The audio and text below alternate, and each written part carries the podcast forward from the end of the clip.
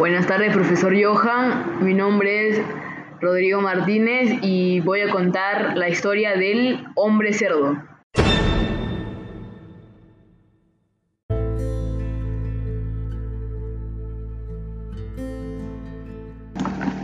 La historia comienza así. Le llega una noticia trágica a los policías, diciendo de que en las vías del tren se había encontrado un cadáver sin cabeza. En vez de ella, se había encontrado con una cabeza de cerdo. Los policías investigaron la zona para ver si encontraban alguna pista o, alguna huella que los llevara hasta el asesino. Pero no encontraron nada. Y decidieron llevar el cadáver a la morgue para ver con qué había sido cortada la cabeza.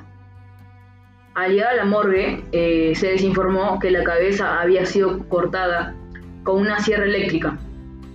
Los policías, al no hallar eh, ninguna pista o prueba o huella, decidieron cerrar el caso.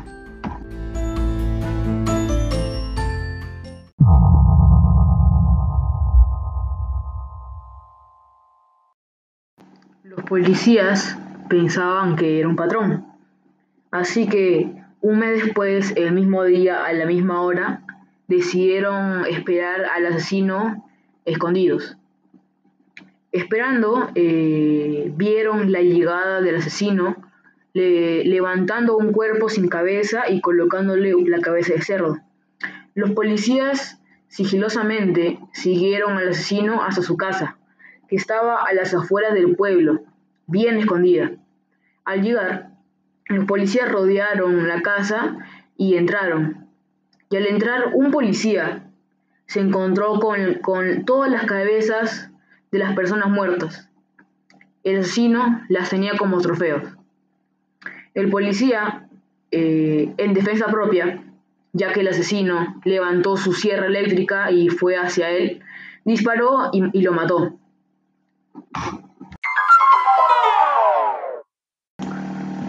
Se dice que en las vías de tren aún se escuchan a los cerdos chillando por el dolor que sienten al cortarles la cabeza.